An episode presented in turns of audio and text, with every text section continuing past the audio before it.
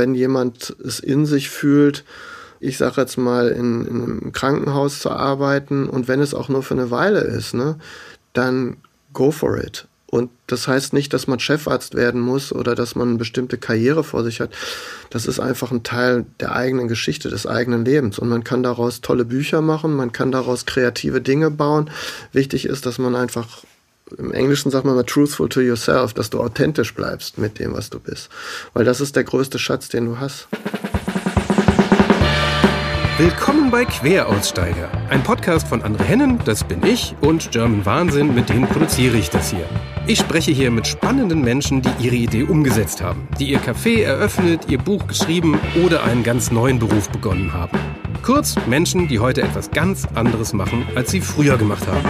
Ich will wissen, warum sie das gemacht haben und vor allem wie. Wie fängt man an, was war super und was sollte man besser vermeiden. Los geht's mit einem ehemaligen Anwalt, der heute Kunstkurator, Gründer und Unternehmer ist. Queraussteiger Bernhard Zünkeler. Willkommen bei Queraussteiger. Und äh, willkommen zur ersten Folge, über der ich aktuell keine Ahnung habe, äh, wie wir die Folge eigentlich nennen. Ähm, der erste Beruf ist Anwalt, das ist auch relativ leicht. Ähm, zwar Anwalt für internationale Merger and Acquisitions, das war sicherlich nicht so leicht, aber richtig verwirrend war eigentlich der Querausstieg. Denn äh, heute steht auf LinkedIn bei ihm nur Kurator, aber je mehr man recherchiert, desto mehr merkt man, dass äh, der nicht nur Kurator mit geregeltem Arbeitstag ist, sondern der macht noch viel, viel mehr. Fast alles hat irgendwie mit Kunst und seinen Geschwistern zu tun. Ähm, wenn man ihn googelt, ist einer der ersten Treffer ein langer Brand 1 Artikel über seine Familienbande. Da geht's um das Esmore Art Lab in El Segundo in Kalifornien, was er mitgegründet hat. Da geht's um ein, äh, wie er selbst sagt, ein kommunistisch angehauchtes Künstlerkollektiv namens Freetas und es geht um eine Plattform, die Künstler und Wissenschaftler zusammenbringt. Außerdem hat er irgendwas mit aufgesägten Telefonzellen, Kunstwerken bei der Telekom zu tun, malt selbst und vielleicht können wir einfach während der Folge herausfinden, wie wir nachher die Folge nennen. Ich freue mich riesig drauf. Willkommen, Bernhard Zünkeler. Ich fange tatsächlich trotzdem mal vorne an. Und zwar, wie, du bist ja ein offensichtlich wahnsinnig kreationsbegeisterter Mensch. Wieso studiert man da als junger Mensch ausgerechnet Jura? Ähm, das hat vielleicht ein Stück weit was mit meiner persönlichen Abstammung zu tun. Mein Vater war Anwalt und war der erste Anwalt in einer langen, langen, langen Handwerkertradition, ähm, sozusagen das erste schwarze Schaf der Familie. Und ähm, hat mir schon als kleiner Junge habe ich mich schon für alle diese Prozesse interessiert. Ich fand die wahnsinnig spannend und, und fand das letztendlich auch so, wie mein Vater deinen Beruf als Anwalt ausgelegt hat, auch faszinierend. Gleichzeitig war ich aber immer, immer, immer schon selbst ähm, von Malen fasziniert. Also ich habe immer diese beiden Seiten in mir getragen und äh, habe von daher ähm, eigentlich nie so richtig entscheiden können, ist es eher dieses Anwaltliche oder ist es eher dieses Kreative, wobei man sagen muss, ein Anwalt, der nicht ein bisschen kreativ ist, hat auch, sage ich jetzt mal, Schwierigkeiten. Und von daher ging das, ging das immer so hin und her. Aber für mich der Hauptentschluss, war ursprünglich Richtung Kreation. Also ich war ähm, nach der Schulzeit bin ich nach Südafrika gegangen, bin so 20.000 Kilometer durch südliche Afrika getrennt und habe mich da mehr oder weniger mit Malerei über, über Wasser gehalten, äh, noch aus alten Schulzeiten, weil mein alter Schullehrer Franz Josef van der Grinden, der hatte auch damals den Beuys nach dem Zweiten Weltkrieg bei sich aufgenommen und der hat mir einfach dieses Kunstgehen nochmal richtig eingepflanzt und in Südafrika war es dann so, dass ich bei den Leuten angeschellt habe, nachdem ich ihr Haus gemalt habe und habe dann äh, gefragt, ob sie nicht ihr eigenes äh, äh Hausbild jetzt kaufen wollten.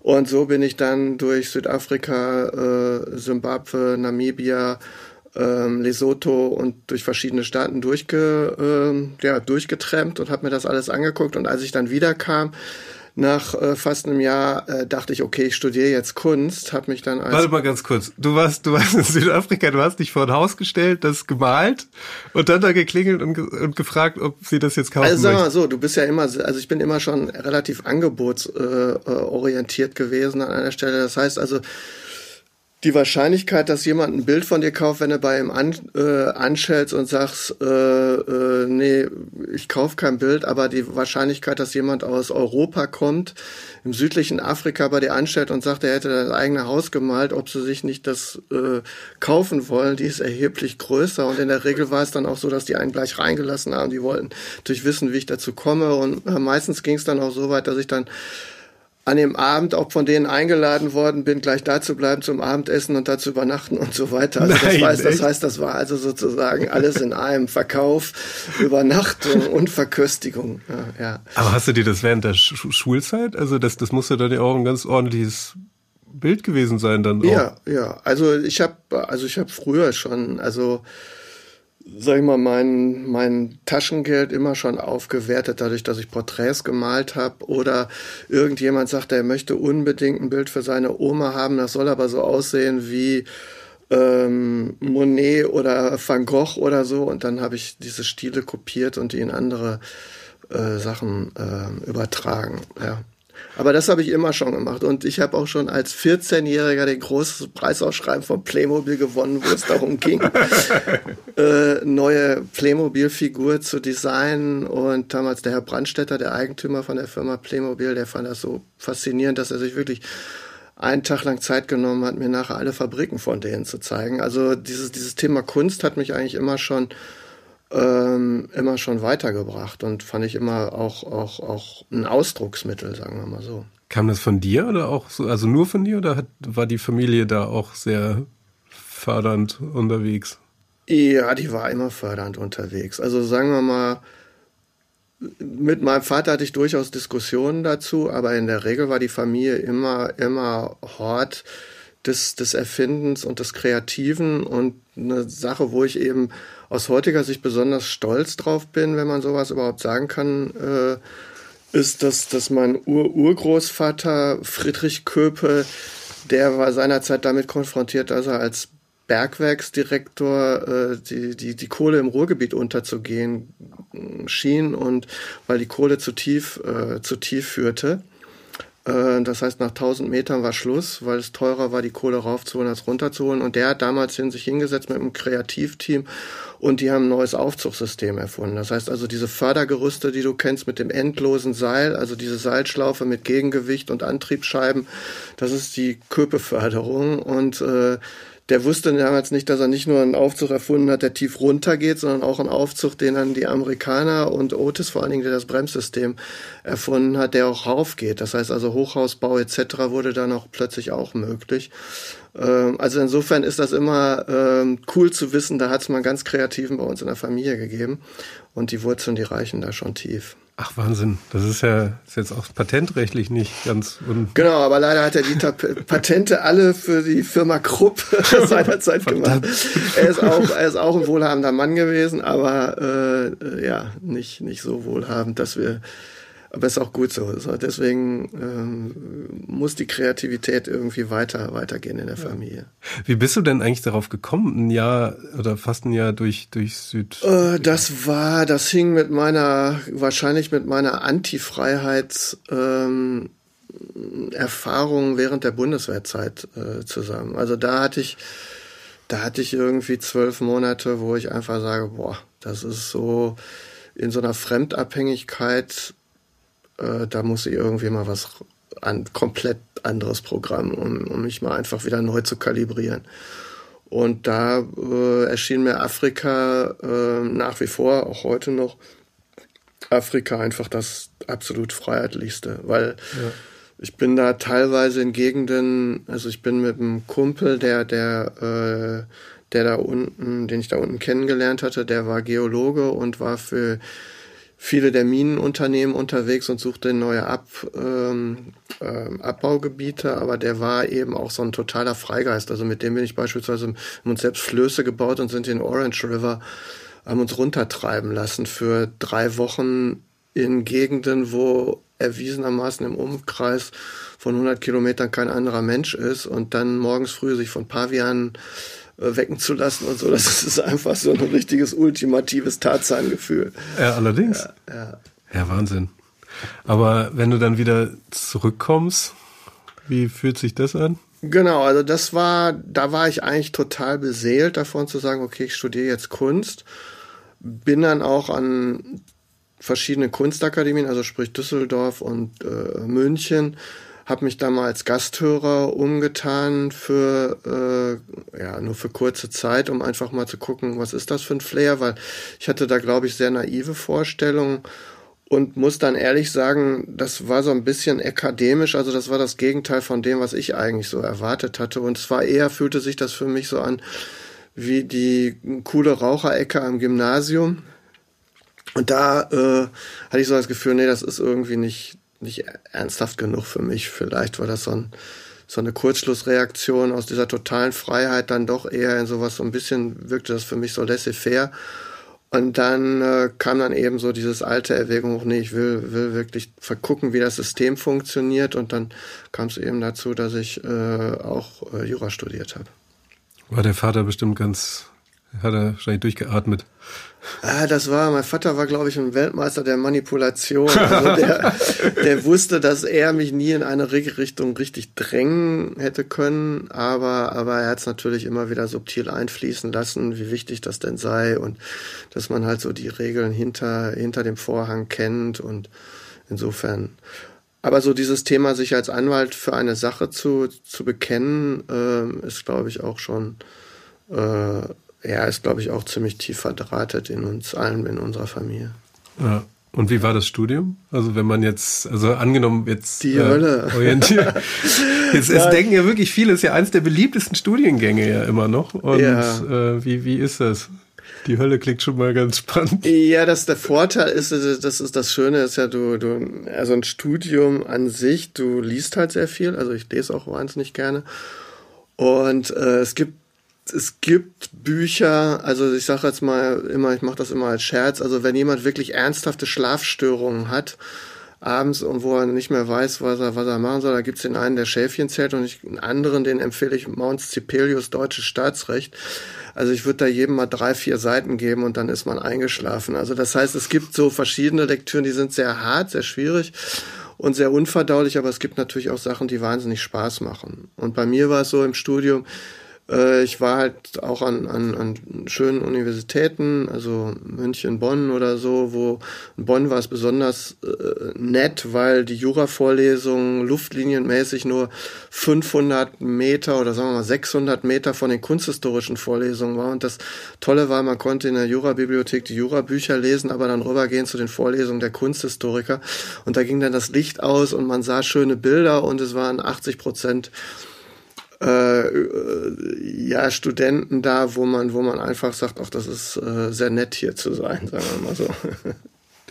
Aber wie ist es denn da, da durch? Also du hast dich dann ja, ich habe mich ja, ähm, du hast ja promoviert mit äh, europäischer Arbeitnehmerfreizügigkeit. Genau. Was ja ein, was ja heute immer noch ein, wird ja gefühlt immer wichtiger gefühlt die die Diskussion. Hast genau, genau. Also das, das ist so ein, so ein Promotionsthema, was ich mir damals gesucht hatte, auch weil ich, weil ich halt noch so einen Aufbaustudiengang zum äh, Master of European Law gemacht habe in Glasgrund in Bremen, also auch ein bisschen so eine Off-Uni, die, die so ganz exotische Studiengänge schon, also die hatten schon Transgender-Studien, als in Deutschland noch kein Mensch irgendwie daran interessiert war und darüber geredet hat. Und in dem Zusammenhang ist so meine Begeisterung für Europa nochmal richtig entstanden. Und halt auch für die, wenn man so will, die Grundwahrheiten oder Grundfreiheiten von, von, vom Europa und die Arbeitnehmerfreizügigkeit, also das heißt, dass man von einem europäischen Land ins nächste ziehen kann. Und der Austausch, äh, das war einfach ein faszinierendes Thema. Und bei mir ging es in der Arbeit genau darum, was können die Mitgliedstaaten daran äh, redlicherweise einschränken, weil sie sagen, da ist der eigene Identitätsschutz äh, notwendig und, und wir wollen eben nicht das sein, was die Vereinigten Staaten sind, wo mehr oder weniger jeder Bundesstaat gleich ist, sondern wir wollen gewisse Identitäten bewahren, um, um einfach diese Diversität auch von Europa durchaus nochmal zu erhalten. Und das ist ein super Spannungsfeld. Also zu dem, was soll gemeinschaftlich sein, aber wo soll man trotzdem noch spüren, dass es auch Unterschiede geben darf, aus denen wiederum neue Ideen entstehen können. Aber warum fandest du das, äh, dass du da jetzt so, so ein Europa-Fan geworden bist? Also das, was ich ja generell sehr sympathisch finde, aber äh, kannst du das äh, erklären? Also zum Beispiel, falls jetzt jemand mithört, der nicht so ein Europa-Fan ist, um das mal vorsichtig mhm. zu sagen. Ja.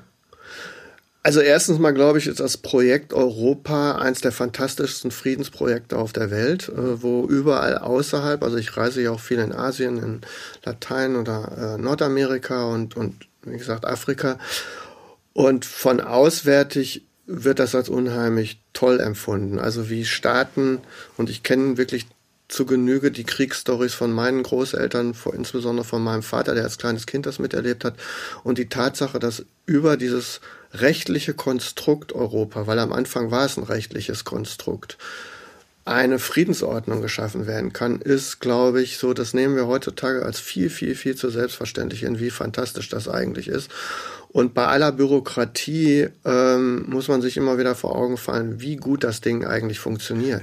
27 Sprachen und wir kriegen es trotzdem auf die Reihe. Das gucken sich ganz, ganz viele Länder innerhalb der Welt an und sagen Wahnsinn. Also äh, und insofern glaube ich, ist das eigentlich eins der tollsten Exportschlager, die die von europäischem Boden ausgeht. Hm? Super. Passt gar nicht in diesen Podcast, aber fand ich jetzt trotzdem toll. Ja, ja es ist wirklich, es ist, ja, weil es eben auch so komplex ist. Also deswegen ja. fand ich das immer ganz, weil es gibt ja da durchaus ein paar Parteien, die ja. sind da nicht so ein Fan von und da finde ich es immer wieder ganz schön, wenn man das hin und wieder mal in Erinnerung ruft, ja, ja, auf jeden warum Fall. man das eigentlich alles macht. Du warst dann ja nach dem, nach der Promotion ja fast über zehn Jahre, nicht fast, sondern über zehn Jahre Anwalt und dann genau. auch wirklich die das Stahlbad äh, Merger and Acquisitions. Also du hast dann ja. Äh ja, wobei, wobei jetzt Merger and Acquisitions ist ein bisschen vielleicht ähm, so eher das, das Vorgelagerte oder die, die, wenn man so will, die geschäftliche Transaktion. Ich war in dem Rahmen immer wieder beteiligt an, an Diskussionen, aber, aber äh, im eigentlichen Sinne war es so, dass ich eher auf der Aufräumseite nachher unterwegs war. In der beratenden Seite vorher und mit Aufräumseite meine ich nachher, in der Regel ist es so, wenn es zu Fusionen kommt, kommen ja dann auch immer die berühmten Synergien ins Spiel und in der Regel gibt's eben eine begrenzte Anzahl von Gründen, warum kommt es überhaupt dazu, zu dieser, zu dieser Unternehmensverschmelzung. Ich, ich glaube, ich muss ganz kurz erklären, Merger and Acquisitions ist die, ähm, also wenn Firmen andere Firmen kaufen, dann ist da, gibt's da eine, eine Armada an Anwälten, die das dann, dann aufräumt sozusagen. Genau, und das, und das da wird, das wird in der Regel, das wird in der Regel auch von großen Kanzleien äh, übernommen. Ich war äh, immer eher freier oder ich saß auf Unternehmensseite.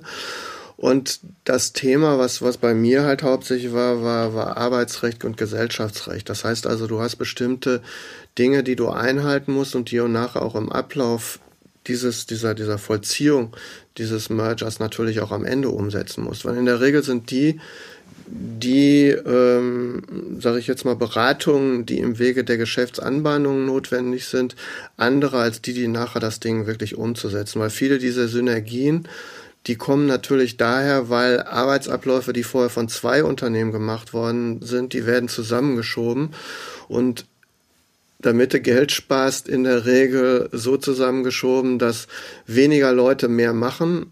Ergo, du setzt natürlich auch Leute frei. Und in dem Zusammenhang geht es dann um Sozialpläne, Interessenausgleiche äh, und, und letztendlich auch um Kündigungen. Ne? Also wenn du den Film Up in the Air von George Clooney äh, äh, gesehen hast, dann war das eben auch ein Stück weit ein Teil von meinem Job. Äh, und es geht halt wirklich auch darum, dann an der Stelle auch zu gucken, okay, wie können Leute, die lange, lange Jahre in einem Unternehmen gelebt haben, vielleicht doch nochmal was Neues für sich aufbauen. Okay, aber passt und das? das? Und das wiederum war eigentlich für mich dann auch der Punkt, weil über die, über die, gerade die letzten Jahre, die ich das durchgeführt habe, bin ich einfach dahin gekommen zu sagen, viele dieser Merger passieren ja auch nicht oder, oder auch dieser, dieser Betriebsteilstilllegung oder ähnliche Sachen, die passieren ja nicht ohne Vorwarnung. Ja, meistens ist es so, dass die Anzeichen dafür fünf, sechs, teilweise noch länger vorher an der Wand stehen und, und man eigentlich vielen Mitarbeitern sagen, viel, viel ernster sagen müssen, du musst dich anders strukturieren, du musst gucken, wie du, wie du dich breiter aufstellst und auch von Unternehmensseite viel früher dran gehen müsste. Und da wiederum ist dann so dieses Ding, äh, ja, wie, wie mache ich das denn? Wie, wie, wie erfinde ich mich wieder neu? Wie schaffe ich Kreativität, Lebensbejahung, Inspiration etc.? Und gleichzeitig aber auch von Unternehmensseite, wie schaffe ich es früher, äh, quasi diese, diese Ambidextrie heißt das immer im, im, im Neudeutschen. Also wie, wie schaffe ich diese Beidhändigkeit, also von meiner bestehende Produktpalette weiter zu fördern mhm. und gleichzeitig zu einer neuen Produktpalette zu finden, um einen Übergang, einen Shift hinzukriegen. Und da war für mich einfach klar, okay, da ist jetzt die Schnittstelle, wo ich sage, pass mal auf, mit dem Aufräumen ist jetzt Schluss. Äh, jetzt geht es eher darum zu gucken, gibt es nicht eine bessere Möglichkeit, früher einzusteigen. Und äh, Änderungen im Mindset zu verursachen. Ah, okay. Also, aber nur mal immer zu nochmal so deinen, deinen klassischen Arbeitstag. Ja. Also um den mal in so kleinere, ja. weil das ist jetzt, ja. ist ja jetzt sehr groß von oben drauf gedacht. Wie, wie sieht so ein Job aus? Also knallhart gesprochen ist es einfach so, dass man in, in, in, im Grunde genommen Aufträge kriegt äh, seitens der Unternehmung ähm, und dann ähm, meistens ist es, geht es halt um, um konkrete gesellschaftsrechtliche oder, oder arbeitsrechtliche ähm, Fragen, wo man dann einfach entscheiden muss, was, was will ich, was will ich da jetzt äh, ja, was will ich dazu machen? Ist eine Stellungnahme äh, hinsichtlich einer bestimmten Strategie gefordert? Äh, wo will der, wo will der Kunde oder wo will der, der, der Mandant wirklich hin? Was ist sein, sein Ziel? Weil das ist oft die entscheidende Frage, dass, dass das, was dir der Kunde sagt, nicht wirklich wirklich sagen kann, was er wirklich will oder was er wirklich braucht. Ne? Und das, das herauszufinden, ist so, so die erste, der erste Schritt. Äh, und dann geht es halt in ganz klassische Ausdrucksformen. Das sind Schriftsätze, das sind konkrete ähm, gerichtliche Schritte, die man einleiten muss. Da gehören natürlich dann auch Terminwahrnehmungen mit dazu bei Kündigungsschutzprozessen, bei einstweiligen Verfügungen. Also das ist sozusagen der normale Anwaltsalltag, der sich da stellt. Und bei mir war es halt noch die Besonderheit, dass ich, dass ich vor allen Dingen auch für ein großes amerikanisches Unternehmen gearbeitet habe, die sukzessive hier Banken in, in, in ähm, Europa gekauft haben, so dass ich dann auch sehr stark mit in diesen Unternehmens- oder Konzernüberlegungen äh, mit drin war. Und die haben jetzt eher so dafür gesorgt, dass du dann eher, äh, den, den Job änderst, dann auf lange Sicht. Ja, also ich, ich glaube, also für mich hat es, also ich, ich gucke ja immer auch in die so, so ein bisschen auf diese grundsätzliche Ebene. Im ersten Schritt ist es unglaublich faszinierend zu sehen, wie ein amerikanisches Unternehmen sich dann doch eine sehr hausbackene, alte ähm, europäische Bankenlandschaft komplett umkrempelt. Also so Themen wie Telebanking, Internetbanking, alle diese Sachen, dass jetzt heute in jeder Filiale ein Geldautomat steht, den du selbst bedienen kannst, all diese Sachen, das, das haben wir damals quasi eingeführt in, in, in, in Deutschland. Und das war teilweise so, wo du sagst, das ist äh, ja schon sehr, sehr fortschrittlich, also nicht teilweise, das war sehr, sehr fortschrittlich zu dem Zeitpunkt. Da wurde in Deutschland noch darüber, darüber diskutiert, ob man überhaupt Telefon, äh, am Telefon Bankdienstleistungen machen kann. Was etwas, was heute völlig selbstverständlich ist. Aber das wurde damals von den großen deutschen Banken äh, mehr oder weniger als, als unseriös äh, beschrieben. Und da das mitzuerleben, ist natürlich am Anfang so als, als junger ähm, Anwalt unheimlich faszinierend, das auch mit zu verhandeln und mit auszuhandeln und auch umzusetzen mit den Mitarbeitern.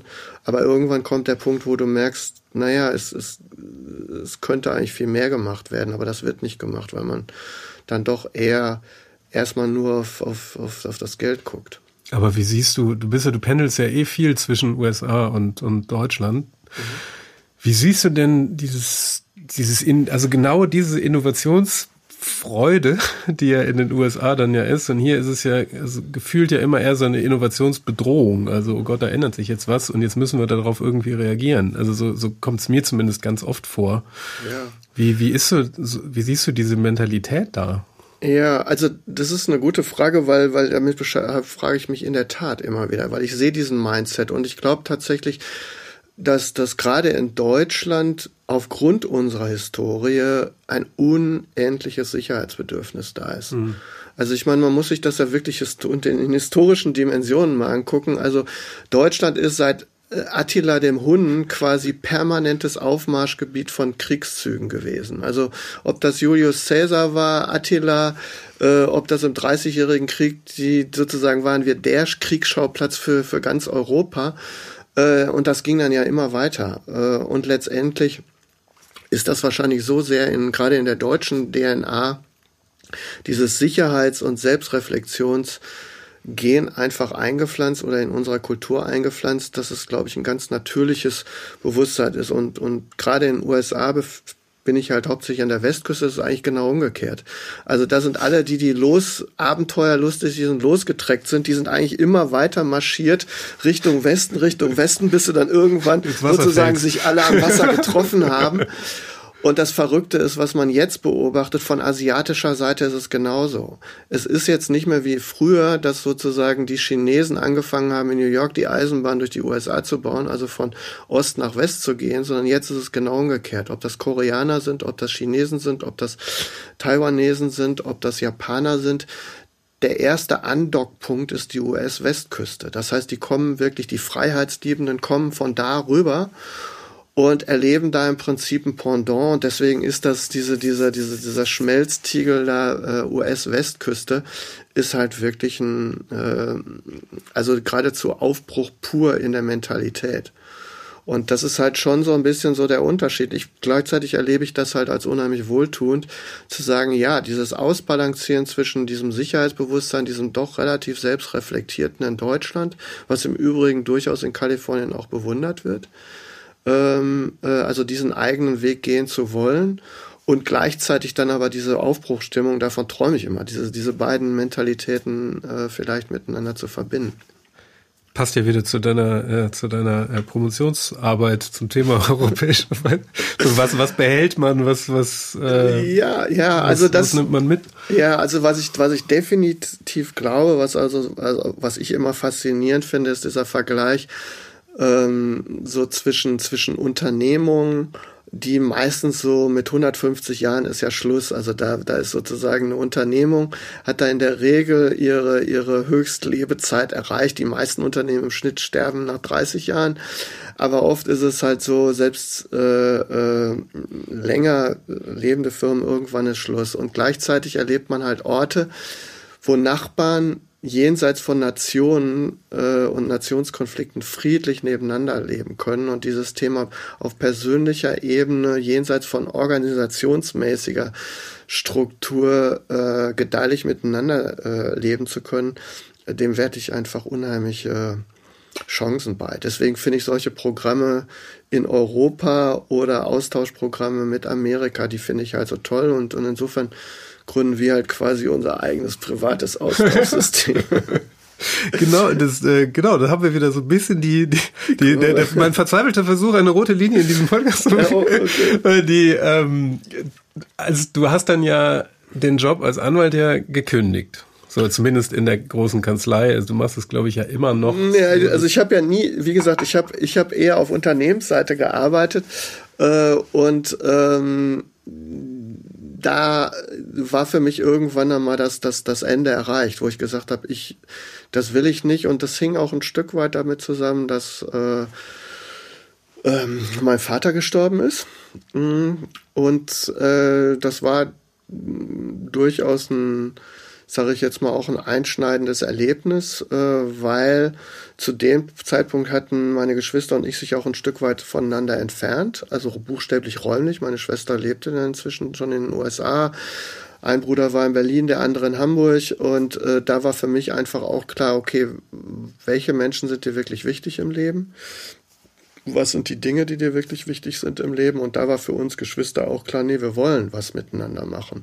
Und haben das dann auch ganz, ganz bewusst eingeleitet und quasi untereinander Projekte vereinbart, die wir, die wir weiterführen wollen. Und da war für mich eben auch klar, okay, ich will das in eigener Regie machen und ich will aus den, ja, aus den Dingen, die ich in diesem, in diesem Organisations, in dieser Organisationseinbindung gelernt habe, würde ich gerne übertragen. Und da geht's halt wirklich darum, äh, out of the box zu denken und da kannst du nicht selbst in so einer Box leben. Aber ihr habt euch mit, also ihr vier, also drei Brüder, eine Schwester, so, äh, die, ihr habt euch dann zusammengesetzt, so richtig, und dann einen Plan geschmiedet, wie jetzt das weitere Leben. Ja, also wir haben jedenfalls von, von unserer Seite gesagt, nee, wir wollen gerne was miteinander gemeinsam machen. Und wir haben alle individuell überlegt, okay, was kann das sein? Wir haben uns natürlich immer schon unterstützt und, und Ratschläge gegeben und äh, sehr intensiv ausgetauscht. Aber das war nochmal so ein besonderer Moment, wo man dann einfach nochmal ganz explizit gesagt hat, okay, was könnte das denn sein? Und zuerst haben wir eine Gesellschaft gegründet, haben gesagt, komm, wir machen jetzt einfach mal eine Gesellschaft auf und gucken mal, wie sich das entwickelt. Das hat sich aber nicht so gut entwickelt, weil, weil wir einfach nicht wussten, was das denn sein sollte.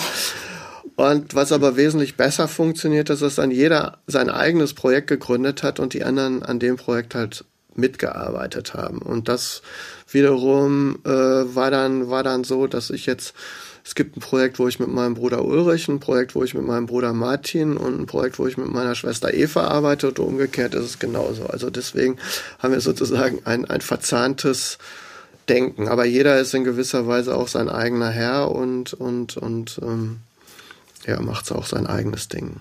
Du bist dann ja, also gerade mit Eva gefühlt ja mit diesem Art Lab 21, woraus dann ja dieses, wie wird das eigentlich, SS-Moor?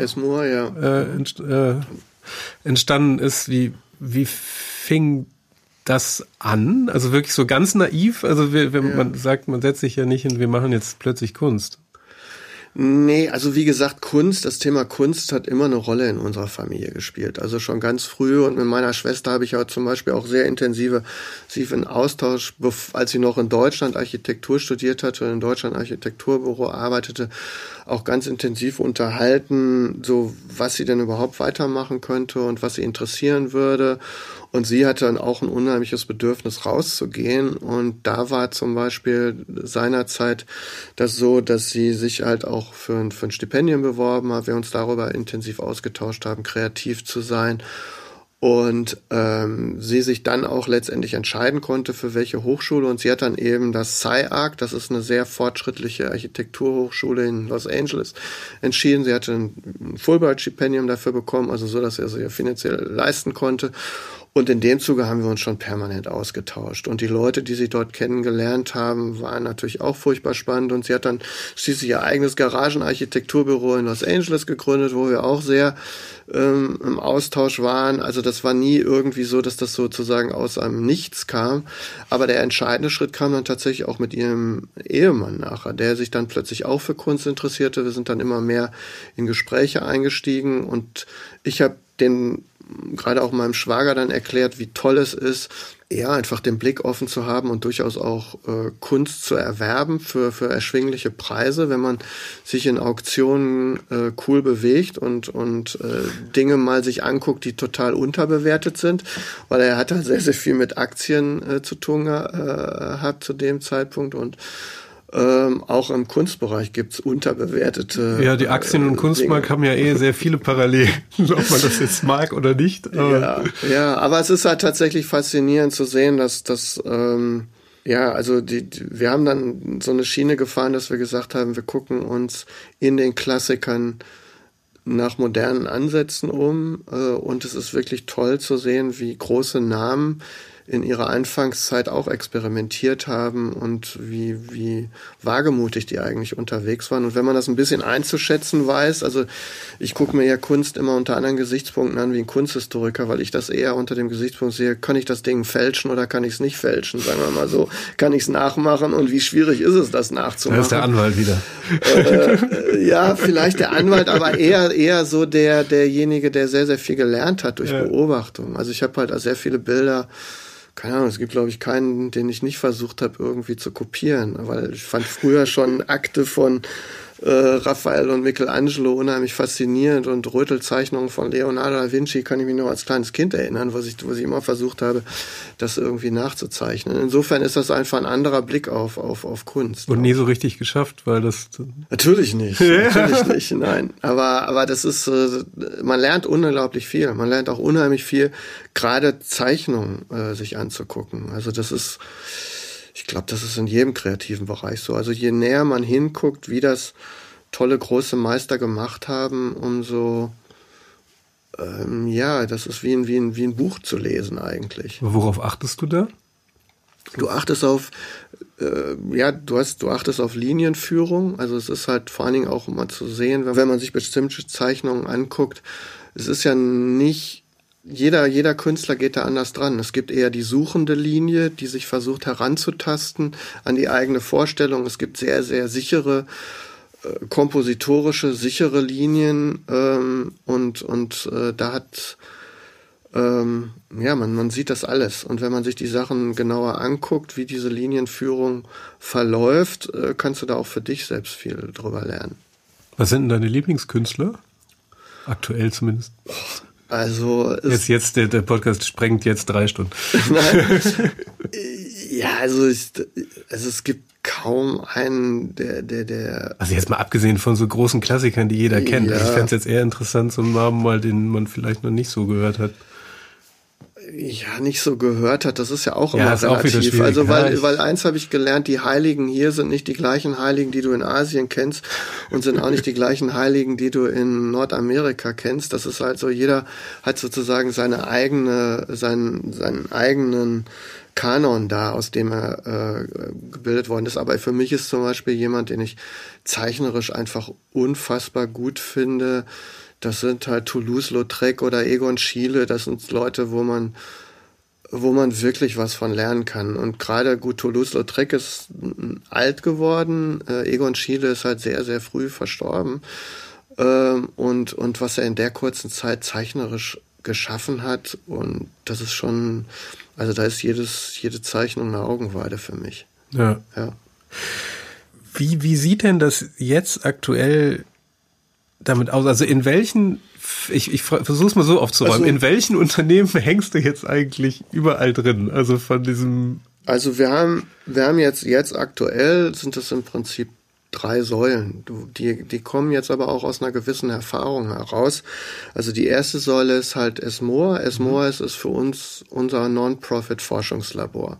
Also wir haben da jetzt auch ganz klare Linien festgesetzt, dass wir gesagt haben, es geht darum zu zeigen, wie sieht das neue Narrativ der Welt aus. Also wo wir auch ganz bewusst sagen, Los Angeles ist ein super Pflaster und ähm, wo wir einfach die Leute, die Filmstories erfinden, die die Geschichten erfinden, die nachher in die ganze Welt hinaus sich verbreiten, ähm, ist ganz wichtig. Und gleichzeitig haben wir dort diese Nähe zwischen Forschung und Wissenschaft. Also die US-Westküste äh, mit den großen Forschungslaboren äh, von San Diego bis, äh, bis rauf nach nach Seattle ist einfach ein, ein Paradies für dieses Zusammentreffen von Forschung und Kreation.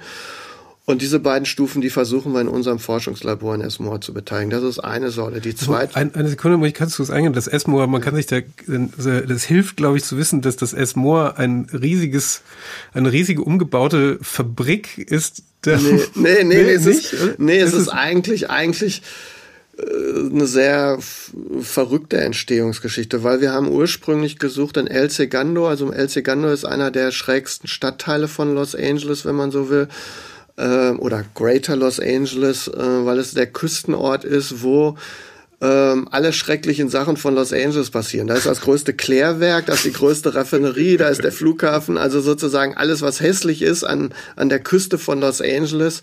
Das ist alles in El Segundo. Aber El Segundo ist gleichzeitig aber auch der Ort, wo der Howard Hughes seine, seine verrückten äh, Erfinderstationen äh, hatte und wo, wo so ein Forschungsfeld war. Und deswegen ist El Segundo auch heute noch das Zentrum der US-Hochtechnologie, also äh, Space-Programme äh, etc., die Forschungsstätte sind, da ist die größte Satellitenfabrik der Welt. Also das heißt, das ist ein ganz besonderer Ort, der im Grunde genommen aussieht wie eine große, große Tankstelle äh, und, äh, und ein ganz kleines Dörflein, äh, wo die Einheimischen wohnen von El Segundo. Und der Bürgermeister, als wir dem gesagt haben, wir wollen eins in einem der Lagerhäuser dort unsere Kunstsammlung, unser Kunstfactory machen, hat, hat, hat gesagt, oh, bitte, bitte nicht. ähm, sondern öffnet das für die Öffentlichkeit und dann bot sich die Chance, ein Grundstück, was neben der ehemaligen Post Office da zu sein, neu zu bebauen und wir haben dann mehr oder weniger einen großen Schuhkarton da gebaut, der eben jetzt das, das, das Labor ist. Ja, weil es, ist, man, es äh, klingt jetzt so, wenn du äh, sagst du Labor, da denkt man irgendwie so was Kleines, aber das Ding ist riesig. Nee, ach, das, das, nee, weil das. Also ich, äh, oder zumindest sah es auf der, auf der Internetseite so aus. Ja, ja, ich glaube, dass das was, was uns wichtig war, wir wollten dort einen Raum erzeugen, der sonst woanders nicht existiert. Also wir haben ganz bewusst eher uns äh, gedanklich so ein bisschen an, an, an an Italien angelehnt, wo man manchmal auch durch Städte wie Rom oder Florenz geht und äh, man macht die Tür auf und plötzlich steht man in, in so einer kleinen Basilika, die völlig unvermutet vom, von, der, von der Eingangstür ist. Und das war unsere Anknüpfung, dass wir sagen, nee, wir wollen einen Raum erzeugen, der wirklich auch ein, ein physisches Erlebnis ist. Aber insgesamt ist das Ganze gar nicht so groß. Also das heißt, wir sind da ähm, in einem normalen städtebaulichen Raster, was da zulässig mhm. war, geblieben. Äh, aber der Raum an sich, den wir dort haben, der ist schon beeindruckend. Du hast ja auch viel über, ähm, ich habe so einen New Work Artikel oder weiß nicht, ob man das jetzt New Work oder New Office Spaces, das ist ja so ein ganz wichtiges Thema ja auch noch. Und dann, ja. äh, da fand ich das ja aber auch, also ich springe jetzt gerade da mal kurz rein, ja, weil das, ich fand das so interessant, was jetzt irgendwo gesagt, dass du dass diese Räume ja mit Menschen ja ganz viel machen, also aus, aus kreativer und inspirierender Sicht. Also dass das ja. genau dieser Effekt, also zum Thema äh, der das Pantheon oder so, sobald man da reinstellt, so das Ding ist 2000 Jahre alt, äh, mit der Vermutung, dass heutige Büroräume äh, in 2000 Jahren vermutlich nicht so einen Effekt erzeugen, wie, also wenn man diesen Raum betritt, dass dieser Raum was mit einem macht. Und ja, das, das fand ja. ich ganz, ganz, ganz spannend. Also das ja. ganze Ding, dass man in einem Gewächshaus anders ausdenkt als in einem Boxoffice. Ja, ja. Auf jeden Fall. Also ich meine, gerade wo du das ansprichst, also dieses Thema der Nachhaltigkeit, das fängt ja genau an, an, an der Stelle an, was heißt jetzt wirklich nachhaltig? Und, und äh, da gibt's auf jeden Fall auch so eine ganz persönliche Komponente, die man, wo man sich immer wieder selbst hinterfragen kann. Und ähm, auch die, die, die, die Raumdimension an der Stelle, die spielt auch, noch, äh, spielt auch eine Rolle. Wie verorte ich mich selbst im Raum? Was ist mir Raum wirklich? Was ist daran wichtig? Aber auch, was, was hat der sag ich mal, in meinen Vorahnen ausgelöst. Und das Verrückte ist ja, es gibt Räume oder es gibt Städte, die heutigen Städte, in denen wir alle gerne, gerne, gerne sind, die sind im Grundsatz ja nicht heute erfunden worden, sondern die sind im Grundsatz in einer Zeit erfunden worden, die viel, viel weiter zurückliegt. Ähm, und im Idealfall äh, sind das eben, so sollten wir uns auch immer hinterfragen, Räume, die 2000 Jahre alt sind. Und 2000 Jahre es geschafft haben, uns immer noch zu beeindrucken, das ist der Maßstab für Nachhaltigkeit. Und nicht, wie schaffe ich es, möglichst billig irgendwas zu bauen, um, um im Grunde genommen Ressourcen zu verbrauchen und immer wieder neu zu verbrauchen, sondern es geht darum zu gucken, okay, wie kann ich diese, diese daraus ein Stück weit lernen oder diese Essenz rauszuziehen. Und ähm, das Verrückte ist, das ändert sich ja nicht. Also diese, diese, dieses Raumerlebnis, das, äh, was Leute da beeindruckt, dass ähm, das ist, das ist eine Erkenntnis, die, die, auf der man wirklich aufbauen kann.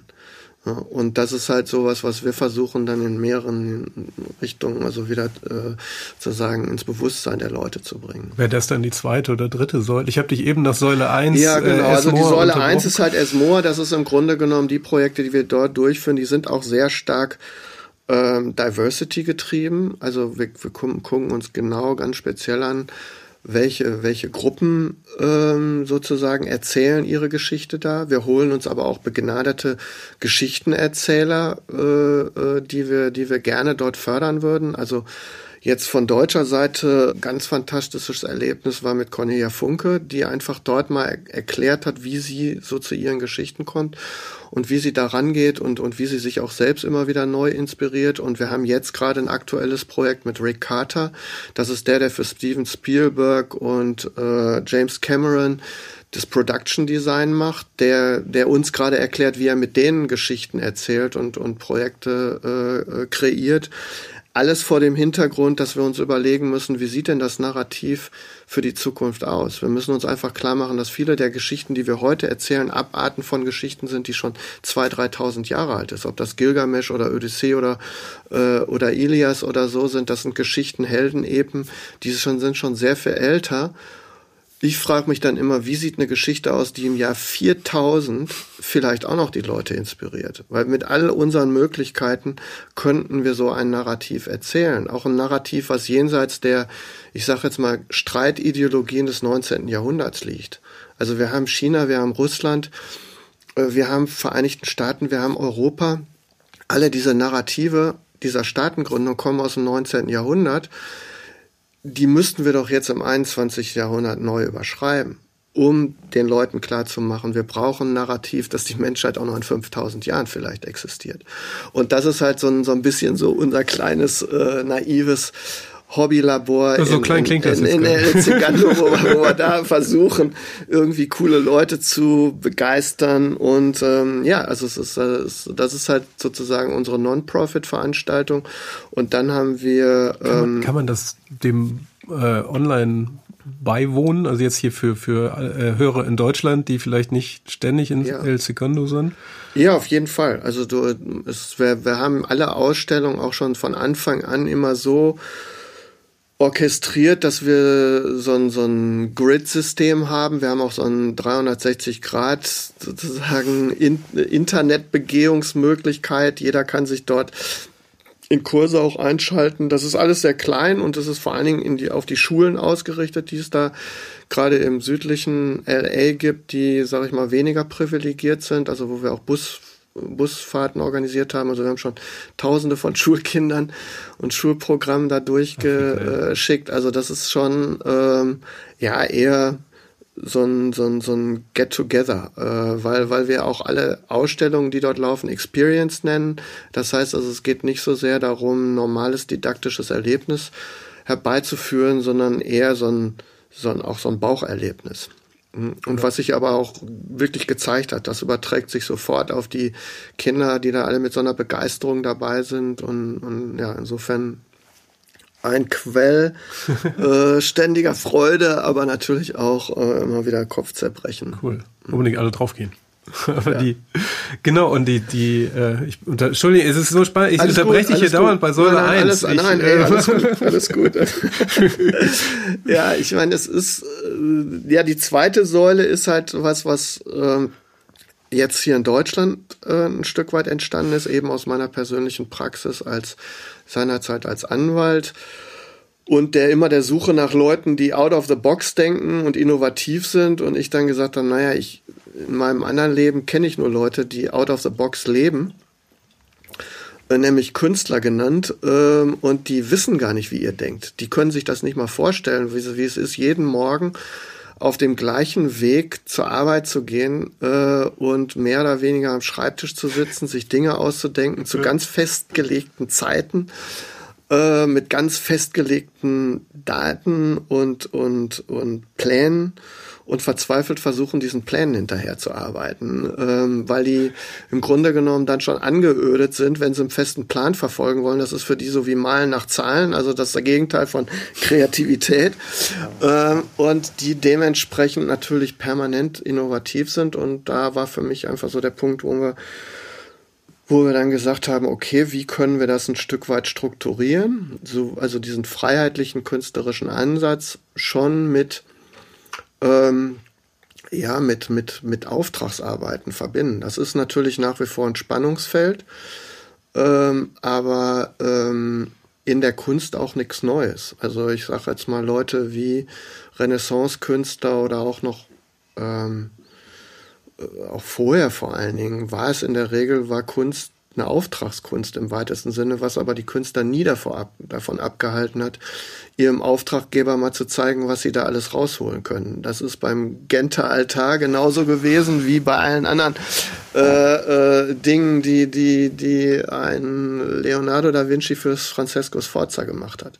Also das ist eine, äh, ist eine Sache, glaube ich, die die man noch viel, viel stärker ähm, in den Vordergrund stellen kann, um Unternehmen auch wirklich freiheit, kreatives Potenzial zu zeigen. Und dadurch ist eben das Ding entstanden, dieses letztendlich dieses Künstlerkollektiv Freeters zu gründen äh, wo verschiedenste Künstler aus unterschiedlichen Richtungen äh, gemeinsam Dinge versuchen zu produzieren. Und das, was jetzt im ersten Schritt am nahesten gelegen hat, ist zu sagen, wir kümmern uns einfach mal um Raum. Weil Raumunternehmen in der Regel Raum in ihrer, in seiner Komplexität nach wie vor total unterschätzen. Und damit meine ich vor allen Dingen den, den psychologischen Raum. Also wir reden ganz viel über Autonomie und wir reden jetzt gerade auch wieder über Homeoffice und all diese Sachen. Ich würde sagen, durch die Pandemie ist das Thema ja ist das super explodiert. Super explodiert und vor allen Dingen wir machen uns alle im Moment gar nicht klar, was das zum Beispiel städtebaulich jetzt bedeutet. Ne? Also wir haben in Deutschland, da kommt wieder der Jurist durch, wir haben in Deutschland Flächennutzungspläne und Bebauungspläne, die sagen eigentlich, dass man in reinen Wohngebieten nicht arbeiten soll und umgekehrt in Gewerbegebieten äh, soll nicht gewohnt werden. Und gleichzeitig versuchen sie den Verkehr zu lösen. Ne? Das ja. ist immer so. Sie, ja. zwingen alle von rechts nach links zu pendeln, aber dann wundert, ja, egal. Genau, aber das, das heißt, das heißt, wir, wir, wir, wir haben viele dieser Raumordnungsprinzipien sind natürlich aus einer Industriezeit ja. Ne? Das muss man sich ganz klar vor Augen führen. Und ich bin mal gespannt, ob das die Rechtsprechung ist, die da jetzt äh, den, den Städten mal kurz erklärt, äh, dass das sozusagen die Baufreiheit in Deutschland anders auszulegen ist im postindustriellen Zeitalter oder ob das die Städte selbst sind, die das anschieben. Freizügigkeit der, der Gebäude. Ja, naja, naja, also wir haben, in, wir haben in Deutschland ja Eigentumsfreiheit und dazu gehört natürlich auch dieses Thema der Baufreiheit. Ne? Das, was mache mach ich mit meinem Grund und Boden und auf der anderen Seite dieses Thema der Sozialbindung und das muss man halt neu austarieren und das wird hoffentlich riesen, riesen Chancen eröffnen. Ne? Also das, äh, also das glaube ich, ist überfällig und da versuchen wir so unseren kleinen Beitrag jetzt zu leisten und zu zeigen, wie kann man mit Raum um, äh, umgehen und vor allen Dingen, wie kann man auch den persönlichen psychologischen Raum äh, neu nutzen. Weil ich, sag mal, ich, ich sage das immer, der billigste Raum, den wir alle haben, da brauchen wir nur die Augen zu schließen und zu sagen, was packe ich denn jetzt in diesen schwarzen Raum rein? Ne? Was, mhm. welche Träume will ich dort verwirklichen? Was ist denn das Mindmapping, was dann in mir abgeht? Wo fühle ich mich wirklich wohl? Und, und das ist ein Raum, den kann einem keiner nehmen. Nicht mal in Einzelhaft oder sonst irgendwas. Das ist ein Raum, den trage ich in mir und den kann ich aber auch nach außen hin zum Leben erwecken und, und kann daraus ganz tolle inspiratorische Quellen auch kreieren. Mega spannend. Du hast ja eben gesagt, ähm, äh, ist Non-Profit und, und Fritas ist kommunistisch angehaucht. Wie verdient ihr eigentlich Geld? Ach, Robin Hood, wir nehmen es ja. von den Reichen und geben es den Armen. Nein, das ist, ähm, das ist halt klassische Auftragsarbeit. Das heißt, wir bemühen uns da in dem Fall um Aufträge von Organisationen, von Unternehmen, von Privatleuten und versuchen durch so einen Auftragmix ähm, ja letztendlich auch ein, ein, Einkommen zu generieren. Das ist nicht ganz einfach, weil wir, wir sind, glaube ich, auch unangenehmer Auftragnehmer in gewisser Weise, weil wir den Kunden versuchen, nicht das zu geben, was sie wollen, sondern das, was sie brauchen. Ne? Also das ist immer eine, eine, eine, äh, eine schwierige Sache, ähm, weil in der Regel sind wir immer damit konfrontiert, dass die Leute sagen, boah, bauen Sie uns mal was Überraschendes, bauen Sie mal was Neues, was wirklich anderes. Und dann sagen wir, ja klar, machen wir, äh, geben Sie uns dafür einen bestimmten, bestimmte finanzielle Größenordnung, dann machen wir das. Und dann kommt dann mal die gleiche Frage, ja, aber was kriegen wir denn da für unser Geld? Und dann sagen wir, ja, das ist doch keine Überraschung mehr. ja, und dann muss man sich da so langsam aufeinander zubewegen und dann ähm, kriegen sie dann trotzdem nicht das, was sie vorher erwartet haben. Darin besteht dann die Kunst, was zu bauen, was, was eben doch anders ist, aber wo man trotzdem für bezahlt wird. Wenn du ähm ähm, wenn du jetzt alles so überlegst, also wenn jetzt hier nochmal Anwalt und, und das, was ihr jetzt heute alles macht, ähm, das ist jetzt so ein, so ein, geht jetzt auf die Abschlussfrage. So. Ja, die, ähm, wenn er jetzt Leute, es gibt ja durchaus sehr, sehr viele Leute, die überlegen, sich zu verändern, mhm. beruflich und irgendwie ja. ihr Leben, also teilweise was völlig Neues umnehmen. Also ja. und auch tatsächlich überlegen, soll ich jetzt das, was ich in Beruf eins habe, alles wegschmeißen? Mhm. Ähm, was würdest du denjenigen so auf den Weg geben, die jetzt gerade mit dem Gedanken unterwegs sind, also sich zu verändern, sich aber vielleicht nicht so ganz trauen oder denken, sie schmeißen da was weg oder was? Okay, also sehr philosophische Frage.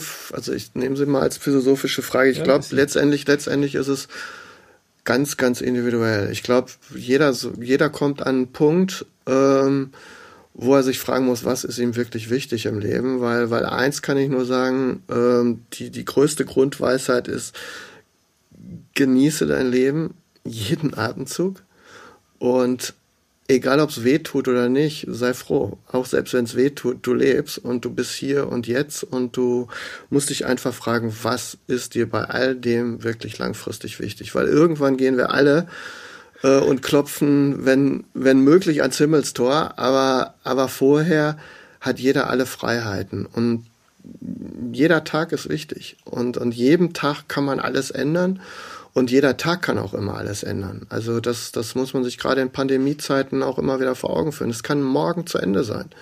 Und deswegen sollte man sich schon ganz genau überlegen, was ist mir an der Arbeit, die ich täglich verrichte, besonders wichtig, wie kann ich das aufbauen. Und wenn ich feststelle, das reicht mir einfach nicht mehr, dann, dann sollte man keine Angst haben, neue Wege zu gehen, äh, sondern äh, sich wirklich fragen, was sind meine, meine Stärken und das, was ich wirklich will. Und äh, sollte versuchen, daraus ja, das, das, das, das Beste zu machen. Und das ist egal für welchen Bereich. Also wenn jemand es in sich fühlt, ähm, ich sage jetzt mal, in, in einem Krankenhaus zu arbeiten und wenn es auch nur für eine Weile ist, ne, dann go for it. Und das heißt nicht, dass man Chefarzt werden muss oder dass man eine bestimmte Karriere vor sich hat. Das ist einfach ein Teil der eigenen Geschichte, des eigenen Lebens. Und man kann daraus tolle Bücher machen, man kann daraus kreative Dinge bauen. Wichtig ist, dass man einfach, im Englischen sagt man mal truthful to yourself, dass du authentisch bleibst mit dem, was du bist. Weil das ist der größte Schatz, den du hast. Ja, ein sehr schönes Schlusswort. Mensch, okay. das hat mich, das war super interessant. Vielen Dank, dass du da warst. Hat ja, mich riesig gefreut. Bitte, bitte. Ja. Ja, ich weiß zwar nie so richtig, wie man daraus irgendwie was Konsequentes machen kann, aber. Ich will jetzt auch wenig Sorgen. Ach so, wir werden nie Säule 3 erfahren. Nein, weiß ich nicht, genau. Stimmt. Also. also Stimmt. Ja, okay, soll, also Säule 3, um das, um das mal zu, äh, vielleicht nur einen Stimmt. Satz dazu zu sagen, den dann irgendwann reinschlagen können. Also Säule 3 ist jetzt das Projekt, was ich mit meinem anderen Bruder Martin betreiben werde. Und zwar ist das eine, eine wird eine Softwareplattform werden, eine ähm, Plattform, wo wir versuchen, ein interdisziplinäres Matching zwischen Forschern und Kreativen zusammenzubringen, wo wir auch ganz gezielt gucken, wie kann ich über meine Fachrichtung hinaus internationale Teams zusammenstellen, die ganz spezifische Projekte und Aufgaben angehen weil äh, einer der Künstler, mit dem wir zusammenarbeiten, zum Beispiel der Peter Bartke, der porträtiert seit 25 Jahren alle Nobelpreisträger, alle Touring- und Field-Preisträger der Welt. Gleichzeitig arbeiten wir mit Leuten zusammen wie so ein Rick Carter, der die Kreativen für die Filmbranche, für große Filme wie Avatar etc. zusammenbringt und das Potenzial, was da ist, da wirklich kreative äh, Produktionsgemeinschaften zu, äh, zusammenzubringen, die jenseits von ideologischen Grenzen zwischen kommunistisch äh, und, und, und westlichen Systemen zusammenarbeiten, da gibt's eine Gruppe, die wild, wild entschlossen ist. Das ist und, ja mega geil. Ja, und das, das ist das halt ist sowas, ja was wir jetzt äh, versuchen an den Start zu bringen. Das ist leider wegen Corona hat sich das alles wieder aufgetrennt, weil wir hatten ein Team alle schon zusammen, alle Programmierer und dann ist uns leider der obwohl, obwohl das, das wird jetzt, das ist also das ja. noch nicht zitierfähig. Aber jedenfalls diese, diese, es geht darum, eine internationale Plattform für. So ein bisschen ähm, ResearchGate dann mit Kreativen oder ist es ist ResearchGate dann schon wieder zu kompliziert? ResearchGate ist viel zu akademisch. Ja, okay.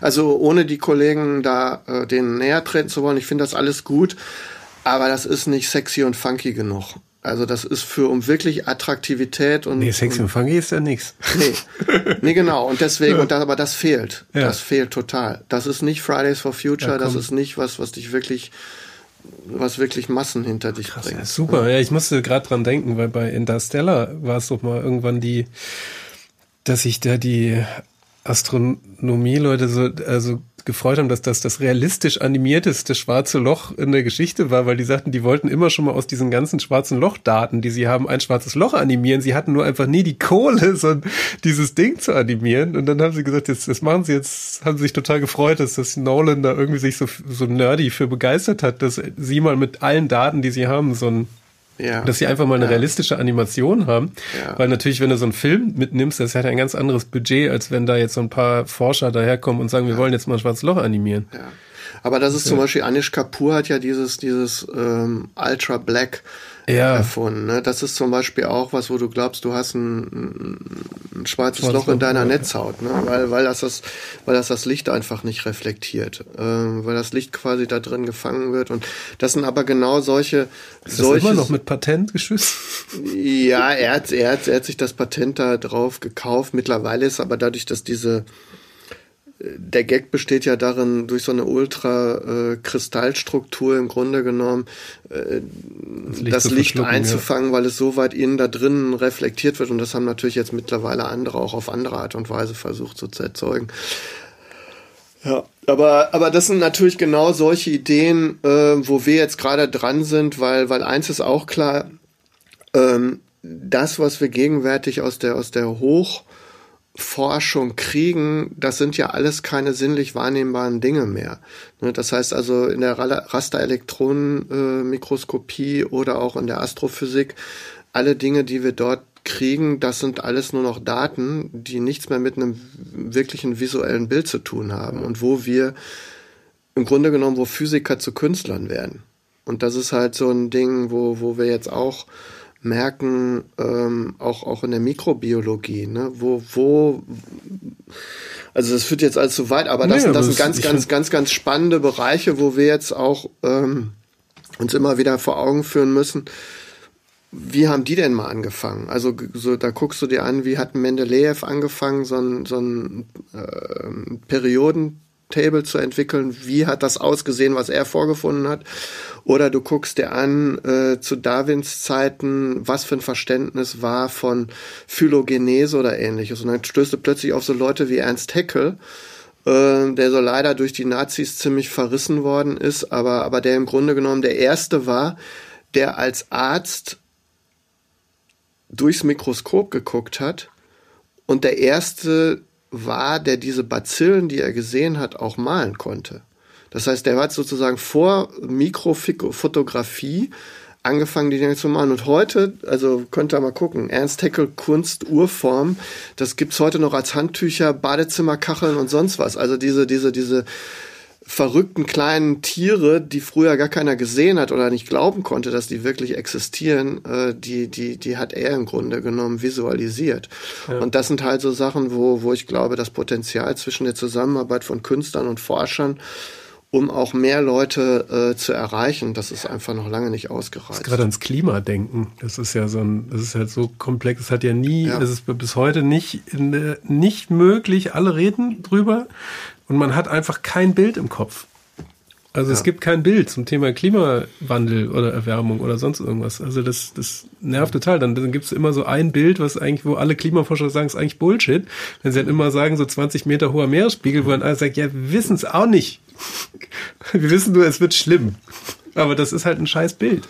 Das ist genauso, als wenn jetzt einer wahrscheinlich hingehen würde und sagt, ja, es gibt Bakterien, sind so kleine Tierchen. Was stellst du dir dann vor? Nix. Ja, ja, ja. Also Aber das ist ein guter Punkt, den du da ansprichst, weil genau diese Vergleiche oder diese, wenn du so willst, diese Humanisierung von, von solchen unglaublich abstrakten Vorgängen, die muss man einfach viel, viel stärker ja. hervortun. Und das ist ja auch der Grund, weswegen früher diese Mythen und Legenden entstanden sind, ne? weil, weil man Naturphänomene nicht anders einfangen konnte und äh, ob das jetzt nun der Blitz von Zeus ist, der irgendwo einschlägt, oder ob es äh, äh die große Sinnflut ist. Ne? Das sind so Sachen, da glaube ich, da, äh, da muss man wirklich global gesehen nochmal richtig nachschärfen. Ja.